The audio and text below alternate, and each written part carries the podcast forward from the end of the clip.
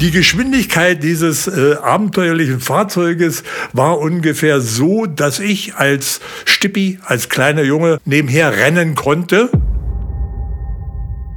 dass ich eigentlich immer mein Herz auf der Zunge getragen habe, was äh, sehr, sehr äh, problematisch manchmal war. Gott ist überall. Auch hier. Er sagt dann, ja, dann können wir raus in den Garten gehen. Ein Anfang, Leute, heute ist ein, naja, sag, sag ich mal, ein großartiger Tag. Ne? Wenn für uns teilweise kann man doch sagen, eine Hauptattraktion, denn wir werden heute die Folge filmen. Um Gottes Willen. The Prince. so, also für die, die jetzt gerade nicht an der Kamera äh, am Bildschirm teilnehmen, ja, und den Podcast eben hören, äh, wir haben uns jetzt vorbereitet und sind mit einem Kameraequipment ausgestattet und filmen uns jetzt einfach mal dabei und werden gleich mal sehen, in welche Richtung das heute so gehen wird. In der heutigen Folge wird es um den Bruder. Wir widmen die heutige Folge dem Bruder von meinem Papst. Jawohl, mein Bruder Jost. Denn er ist ja in den anderen Folgen immer als kleiner K Quälgeist quasi nicht drum gekommen und äh, das Image wollen wir jetzt natürlich noch ein bisschen aufpolieren und darum wird es heute gehen. Deswegen nur ganz kurz gesagt, für euch alle erstmal schön, dass ihr wieder mit dabei seid und bis gleich.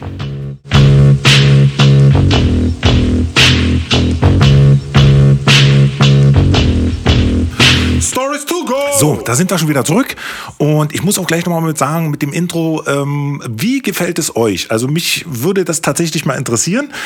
Äh, wie gesagt, es ist sehr schlicht gehalten, aber macht, äh, macht Laune irgendwie. Ja. Aber auf alle Fälle. auf alle Fälle. Gut, also wir wollen es gar nicht mehr, wir wollen gar nicht mal so lange drum rumreden. Hört einfach mit zu. Heute geht es definitiv um die Folge, wie gesagt, um den Bruder von meinem Paps und er muss halt einfach mal ähm, ja, ein bisschen näher beschrieben werden, nachdem man ja immer, einen kleinen Eindruck hatte, dass er ihn immer gequält hat. Also erzähl doch einfach mal irgendetwas. Ja, ich versuche jetzt mal, äh, da ich mitbekommen habe, dass seine Enkelkinder, äh, ja, acht, neun Jahre, hell begeistert diese Stories jetzt hören, muss ich natürlich unwahrscheinlich vorsichtig sein, um meinen Bruder nicht in die Pfanne zu hauen. ja, das, ähm, man, man, muss auch, man muss auch dazu sagen, das war ja auch unser, ja, unser Anliegen und unser Interesse darum, dass halt die Familie, deswegen auch nochmal für euch gesagt, die Familie soll mit dran teilhaben. Und gerade in der heutigen Zeit ist es umso wichtiger, dass man denen halt eben doch mal vermittelt, wie das so gewesen ist, wie es damals gewesen ist, dass die Menschen halt mal einen Einblick darüber bekommen. Und das zwar trotz dieser, naja, sehr einer emotional schwierigen Zeit, nennen wir es mal so, dann trotzdem ähm, das Beste herausgepickt worden ist. Ja, äh, ich, vielleicht äh, ist ein bisschen schwer jetzt für mich. Ich will jetzt nicht unbedingt kratzen bei meinem Bruder, äh, alles wieder gut zu machen. Ja, was ich vielleicht hier äh, schon in der Zwischenzeit so einiges über ihn äh, breitgetreten habe. Aber es ist ein absolut interessantes Thema heute. Äh, wenn ich euch erzähle, äh, dass ich aus einem merkwürdigen Haus komme oder Elternhaus komme. Ich muss sagen, Mutti und Vati, also Opa und Oma, waren damals, nach 45, Mitglied der Kommunistischen Partei Deutschlands. Ja? Äh, Opa war gestandener Sozialdemokrat, der August Bebel noch persönlich gekannt hat. Und Oma war stramme Kirchgängerin. Und wenn er das alles in einen Topf reinhaut, richtig durchschüttelt, ja, da bin ich bei rausgekommen. äh, nicht, nicht so schlecht, ja. Nicht so schlecht. Fakt ist, ich kann von allen dreien, beziehungsweise von allen drei äh, politischen Richtungen, kann ich sagen, alle waren absolut ehrliche aufrichtige Menschen.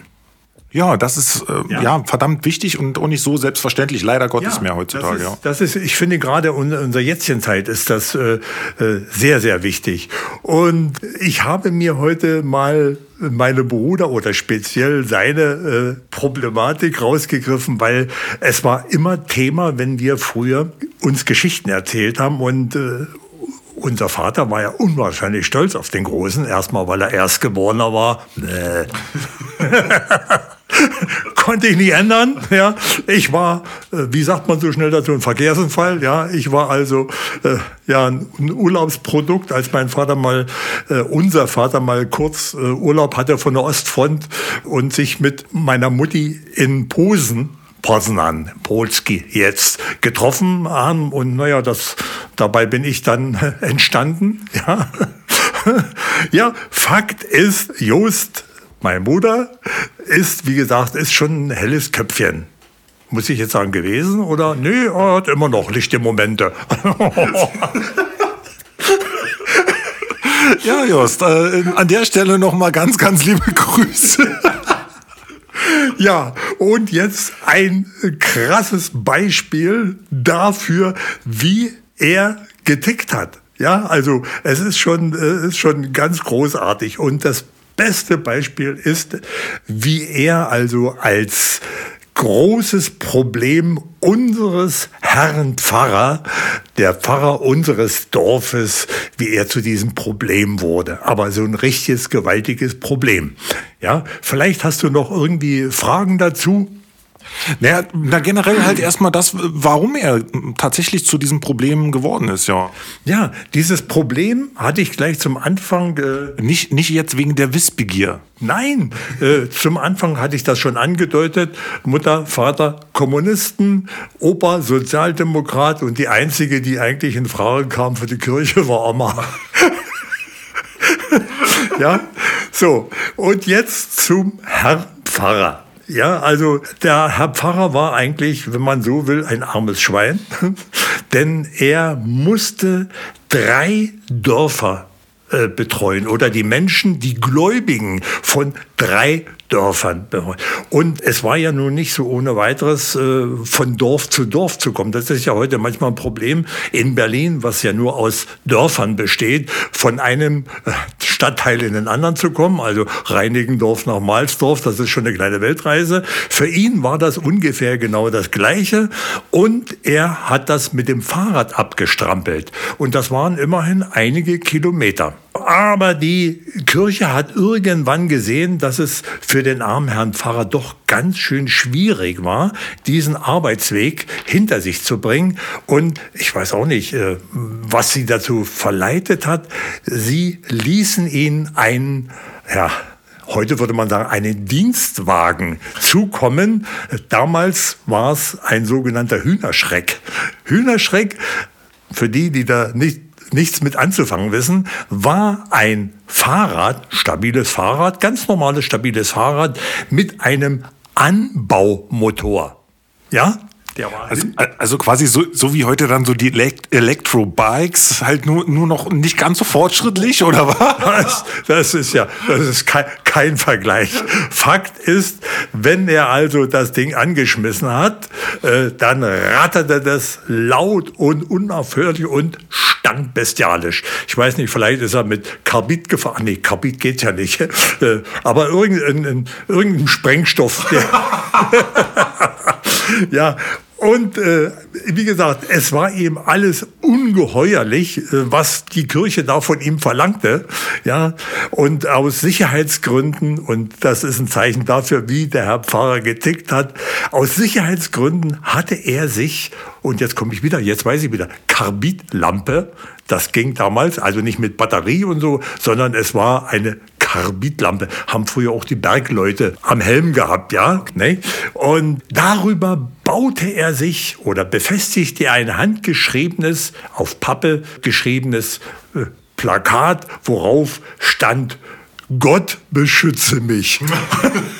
Also äh, die Geschwindigkeit dieses äh, abenteuerlichen Fahrzeuges war ungefähr so, dass ich als Stippi, als kleiner Junge, äh, äh ja, nebenher rennen konnte eine gewisse Zeit, also ungefähr die Schnelligkeit hatte. Aber für unseren Herrn Pfarrer der Krach, der Gestank und dann, wie gesagt, diese wahnsinnige Geschwindigkeit, mit dem er sich jetzt über Land bewegte, das war schon sehr makaber für ihn. Und deswegen auch, wie gesagt, das Schild, Gott beschütze mich. Ich habe auch nie gehört, dass ihm irgendetwas passiert ist, dass er irgendwie im Straßengraben gelandet ist oder so, ja.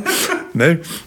Naja, er konnte sich dann äh, auf der Reise zwischen den Dörfern halt so ein bisschen entspannen noch dabei und nochmal überlegen, was er sich denn da jetzt einfallen lässt. Ich denke mal, also das hat er dann mit der Zeit wir kennen das ja, wenn wir mit irgendetwas Neuem umgehen, sind wir immer ein bisschen vorsichtig. Ich denke, irgendwann hat er sicherlich das Schild auch abmontiert, aber ja, aber dieser Herr Pfarrer, ne, ich, ich kann nichts dazu sagen, ich hatte mit ihm persönlich nichts zu tun, aber mein Bruder umso mehr, weil der Herr Pfarrer den Konfirmationsunterricht durchführte bei meinem Bruder. Das heißt, waren natürlich noch ein paar mehr.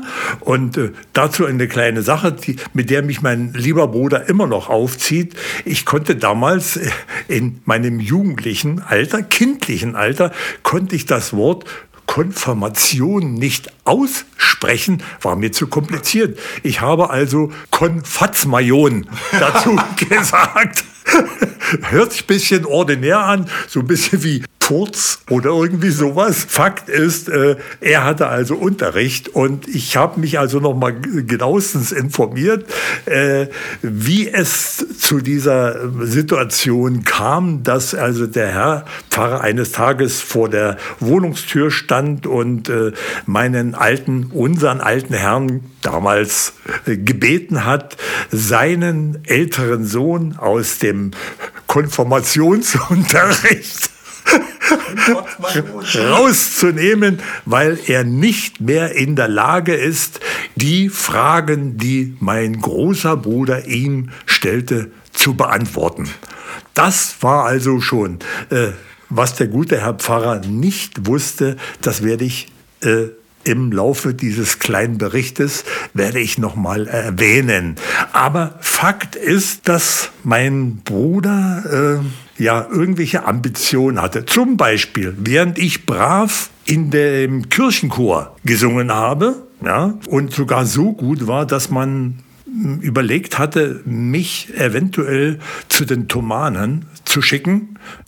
Nochmal ganz kurz zur Erklärung, Thomanen? To Thomana, Thomana Chor. Mhm. Das sind also Elite-Sänger im kindlichen, jugendlichen Alter in Leipzig, in dem Thomana Chor, in dem weltberühmten. Ja, äh, also ich, ich war schon ein ganz äh, guter Sänger, äh, muss ich annehmen. Aber irgendwie hat wahrscheinlich meine Mutti, deine Oma, sich nicht von mir trennen wollen. Und das haben sie mir nicht zugetraut. Ich als so kleiner Junge alleine in Leipzig in der fremden Welt. Nee, das konnte sie einfach nicht dulden. Und da haben sie das also weggehakt. Ich wollte nur sagen, was ich so nebenbei und noch gemacht habe neben Schulunterricht. Ja, ich habe also gesungen im Kirchenchor. Ja, heute ist es ja genau andersrum, ne? dass die Eltern ja darauf extra nochmal erpicht sind, so dass die Kleinen so richtig schön vorbereitet ja, werden, um dann später natürlich auch für die äh, Zukunft zu sorgen. Ne? Genau, ne? die werden, die werden dann äh, äh, abgerichtet regelrecht, um irgendwo im Fernsehen bei irgendeiner schönen Serie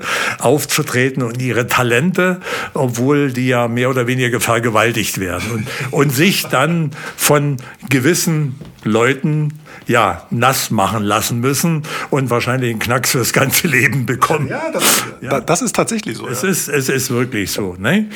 Ja, zur Story dazu, wie es dazu kam, dass der Pfarrer bei uns zu Hause auftauchte, hatte folgenden Grund. Mein Bruder quälte sich wieder mal im jetzt spreche ich es richtig aus, Konfirmationsunterricht und er schwört mir hoch und heilig, 30 Grad Hitze in diesem engen kleinen Raum in der Pfarre. Und irgendwie, wann kam er auf die Idee, weil der Herr Pfarrer auch schwitzte, ihm doch den Vorschlag zu machen, den Konfirmationsunterricht draußen in den Pfarrgarten zu verlegen, unter den Obstbäumen. Um Gottes Willen, das bedeutet Veränderung. Ja, total. Der Pfarrer war erschüttert, sagte, das, das, das geht nicht. Wir müssen hier in dem Gotteshaus den Unterricht machen. Woraufhin mein Bruder trocken sagte, das ist die Pfarre. Da oben, am Ende der Pfarrgasse, ich sage das nur mal so nebenbei, stand die Kirche. Das war das Gotteshaus. Woraufhin der Pfarrer zu ihm sagte, Gott ist überall. Auch hier. Er sagte, na, dann können wir raus in den Garten gehen. Ich wollte gerade sagen, äh, auch da ist er. Aber das, das war, das war eigentlich nur der Tropfen auf den heißen Stein. Nein, nicht der Tropfen auf dem heißen Stein. Das war der Tropfen, der das fast zum Überlaufen gebracht hat. Ich habe dann im Laufe äh, der Zeit auch mitbekommen, äh, wie das Ganze immer zustande kam. Dadurch, dass er nun ein helles Köpfchen äh, war, hat er immer äh, den, ich sag mal, Kampfplan für den nächsten Konfirmationsunterricht am Vortag mit unserem alten Herrn abgesprochen. Unter anderem war zum Beispiel äh, so eine kleine suffisante Frage von ihm, Herr Pfarrer, äh, Sie sagen doch, Gott ist mächtig.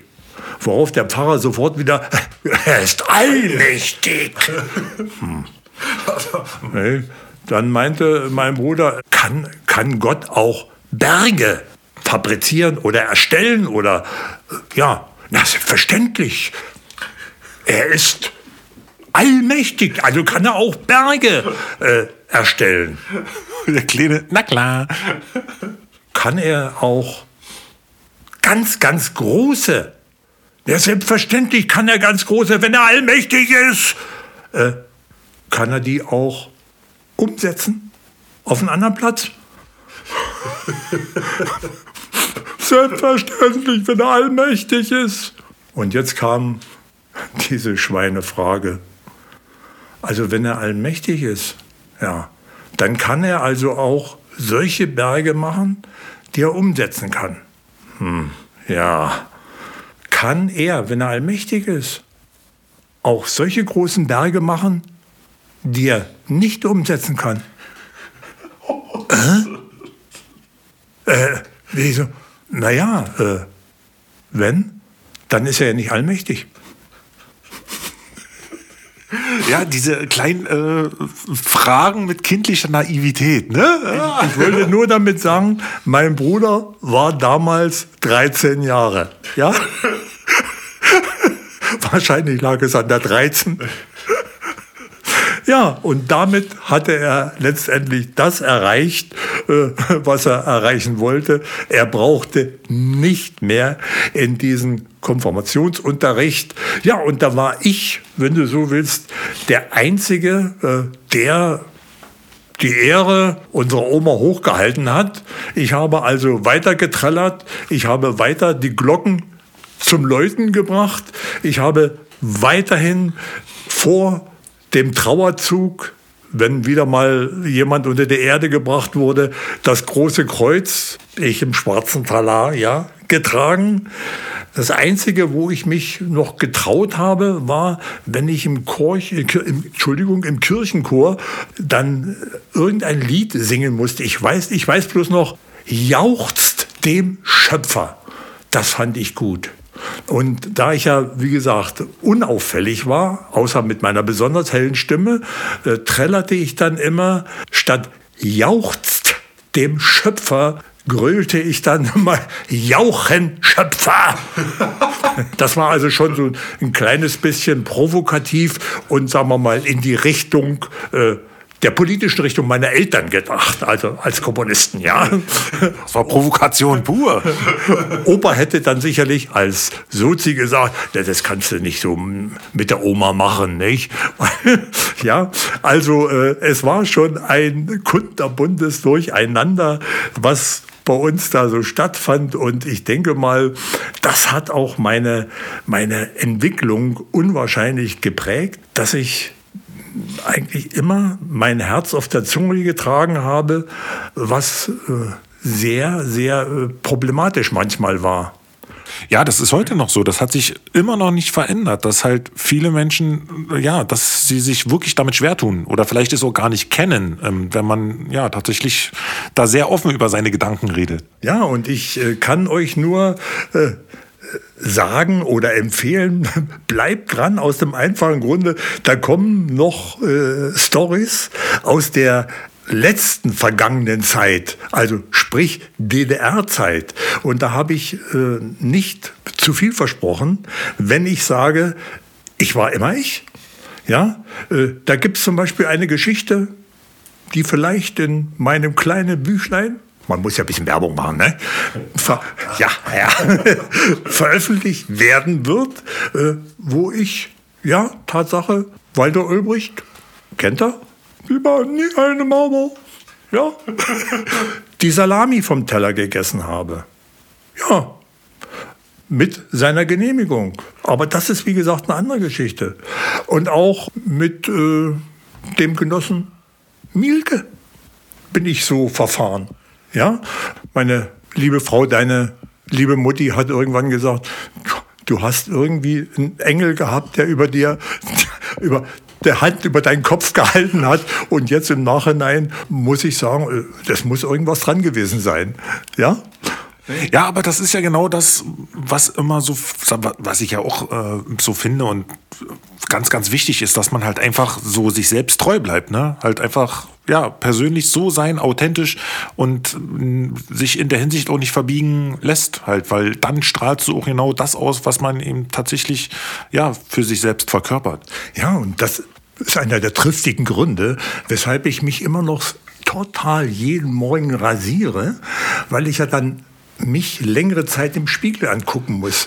Und ich glaube, wenn ich nicht so gewesen wäre und geblieben wäre, wie ich jetzt bin, hätte ich so einen Bart. Das ging nicht. Aber dann nur zum Verstecken wahrscheinlich. ja, wa wahrscheinlich. ja. Ähm, sehr schön, Leute. Also ich hoffe, euch hat's gefallen, wieder mal, weil das sind nicht nur die einzigsten Geschichten natürlich aus der Kindheit, aber wir wollten wenigstens so ein bisschen den Faden behalten und von der Jugend auf, von klein auf an halt, ja, beginnen quasi. Es hat doch schon geklingelt. Magst du ja, aufmachen? Ich mach auf, ja. Also, Leute, macht erstmal Schluss. Ich muss die Tür aufmachen. Es hat geklingelt. live dabei, es hat geklingelt. Und ähm, ja, von daher, es ist noch eine ganz, ganz aufregende Zeit, äh, die wir auch zusammen nochmal besprechen werden, gemeinsam. Und äh, in der Hinsicht wird es so noch sein, dass wir über die sportlichen Aktivitäten auch noch reden von ihm, denn er ist auch äh, ja im Judo-Bereich, also er hat sehr viele Erfolge im Judo gehabt, äh, ist dann im späteren äh, sportlichen Verlauf auch noch ähm, mit der deutschen Volleyballmannschaft mit den Damen weltweit unterwegs gewesen. Plus natürlich dann, wie gesagt, in der DDR noch genügend Erfahrung gesammelt. DDR, Volleyball, ja. Frauen, Männer, Jugendliche, Feuerwehr, Nationalmannschaft, Kampfsport. Ja, auch. Schon wieder habe ich was vergessen. So. nee, das machen wir natürlich dann eben auch ein bisschen noch gemeinsam und das sind halt wirklich wahnsinnig interessante Geschichten. Ich kenne sie natürlich schon ein Stück weit und von daher ist es so ein Punkt, das wäre wahrscheinlich für euch definitiv dann auch interessanter. Deswegen, wenn ich öfter mal nicht so viele Fragen stellen sollte, liegt es tatsächlich daran, dass ich das kenne. Das muss ich für mich auch noch annehmen und ein bisschen, ja, ausbauen, sage ich jetzt mal so, weil ich denke mal, euch interessiert es schon ein bisschen mehr oder wenn wir euch zumindest diese Fakten nochmal erzählen dann ist es ein ganz, ganz wichtiger Punkt und da arbeiten wir auf jeden Fall auch noch dran. Ist ja ne, tatsächlich so das relativ äh, erste Mal für uns, dass wir eben in der Hinsicht verfahren werden. Ja. Und äh, deswegen werden wir da nochmal wir sind gerade live. Hi. Hi. Da ist der Swain übrigens. äh, werden natürlich dann ja euch halt einfach noch mal ein bisschen was erzählen darüber. Ne? Und von daher erstmal viel Spaß. Möchtest du dich noch mal verabschieden oder so? Das müssen wir noch mal sagen. Ne? Er, da ist er. Nochmal. Die Hauptperson eigentlich, um die es hier geht. Der tyrannisiert mich, das ist unwahrscheinlich. Mensch, Corona, scheiße. Oh. Ja, schon wieder zu nah dran. Mein Gott, nee. Also Leute, äh, schön, dass ihr wieder mit dabei gewesen seid. Ich verabschiede mich jetzt erstmal, das soll es von uns gewesen sein und seid nächstes Mal mit dabei. Ach so, halt, bevor ich es vergesse, jedes Mal, immer wieder wenn ihr euch mit einbringen wollt, wenn ihr irgendwelche Fragen habt oder so, dann meldet euch einfach bei Instagram bei mir Spätzünder TV und stellt eure Fragen oder Anregungen, wenn ihr welche haben solltet. also, äh, bis dann. Macht's gut. Ciao.